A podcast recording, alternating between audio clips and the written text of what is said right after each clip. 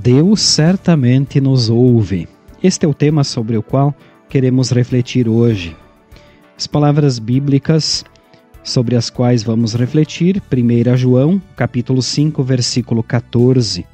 Lá lemos assim: Quando estamos na presença de Deus, temos coragem por causa do seguinte: se pedimos alguma coisa de acordo com a sua vontade, temos a certeza de que ele nos ouve. A certeza de que temos a vida eterna dada por Deus traz confiança em oração. Ser ouvido por Deus significa ser ouvido favoravelmente, isto é, ter os pedidos atendidos. Lá em Romanos 8, 32 diz assim: Porque ele nem mesmo deixou de entregar o seu próprio filho, mas o ofereceu por todos nós. Se ele nos deu o seu filho, será que não nos dará também todas as coisas?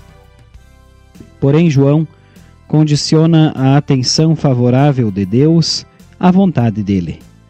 Na sua primeira carta, no capítulo 5, versículo 14, ele escreve: Quando estamos na presença de Deus, temos coragem por causa do seguinte: se pedimos alguma coisa de acordo com a sua vontade, temos a certeza de que ele nos ouve.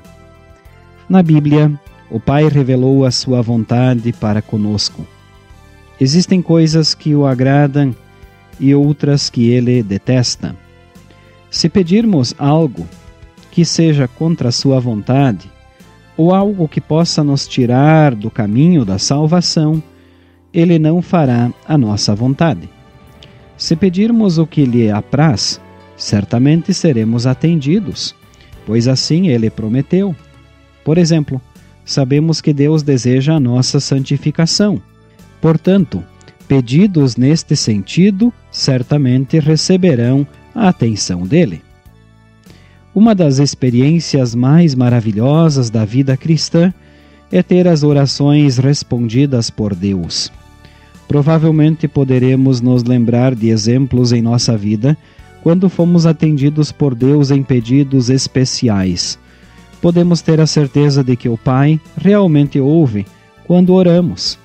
Cedo ou tarde, seremos atendidos conforme a sua santa e boa vontade, e então iremos louvá-lo grandemente. Vamos orar. Querido Pai, louvamos-te pela vida eterna dada a nós através de Jesus. Nessa certeza, podemos orar a Ti, sabendo que seremos atendidos conforme a tua santa e boa vontade. Aumenta a nossa fé em tuas promessas de amor. Em nome de Jesus. Amém. Estamos chegando ao final do programa de hoje. Queremos agradecer a cada um que nos acompanhou até aqui. Nós, da Igreja Evangélica Luterana do Brasil, desejamos a todos um bom e abençoado fim de semana Acompanhem-nos novamente na próxima segunda-feira.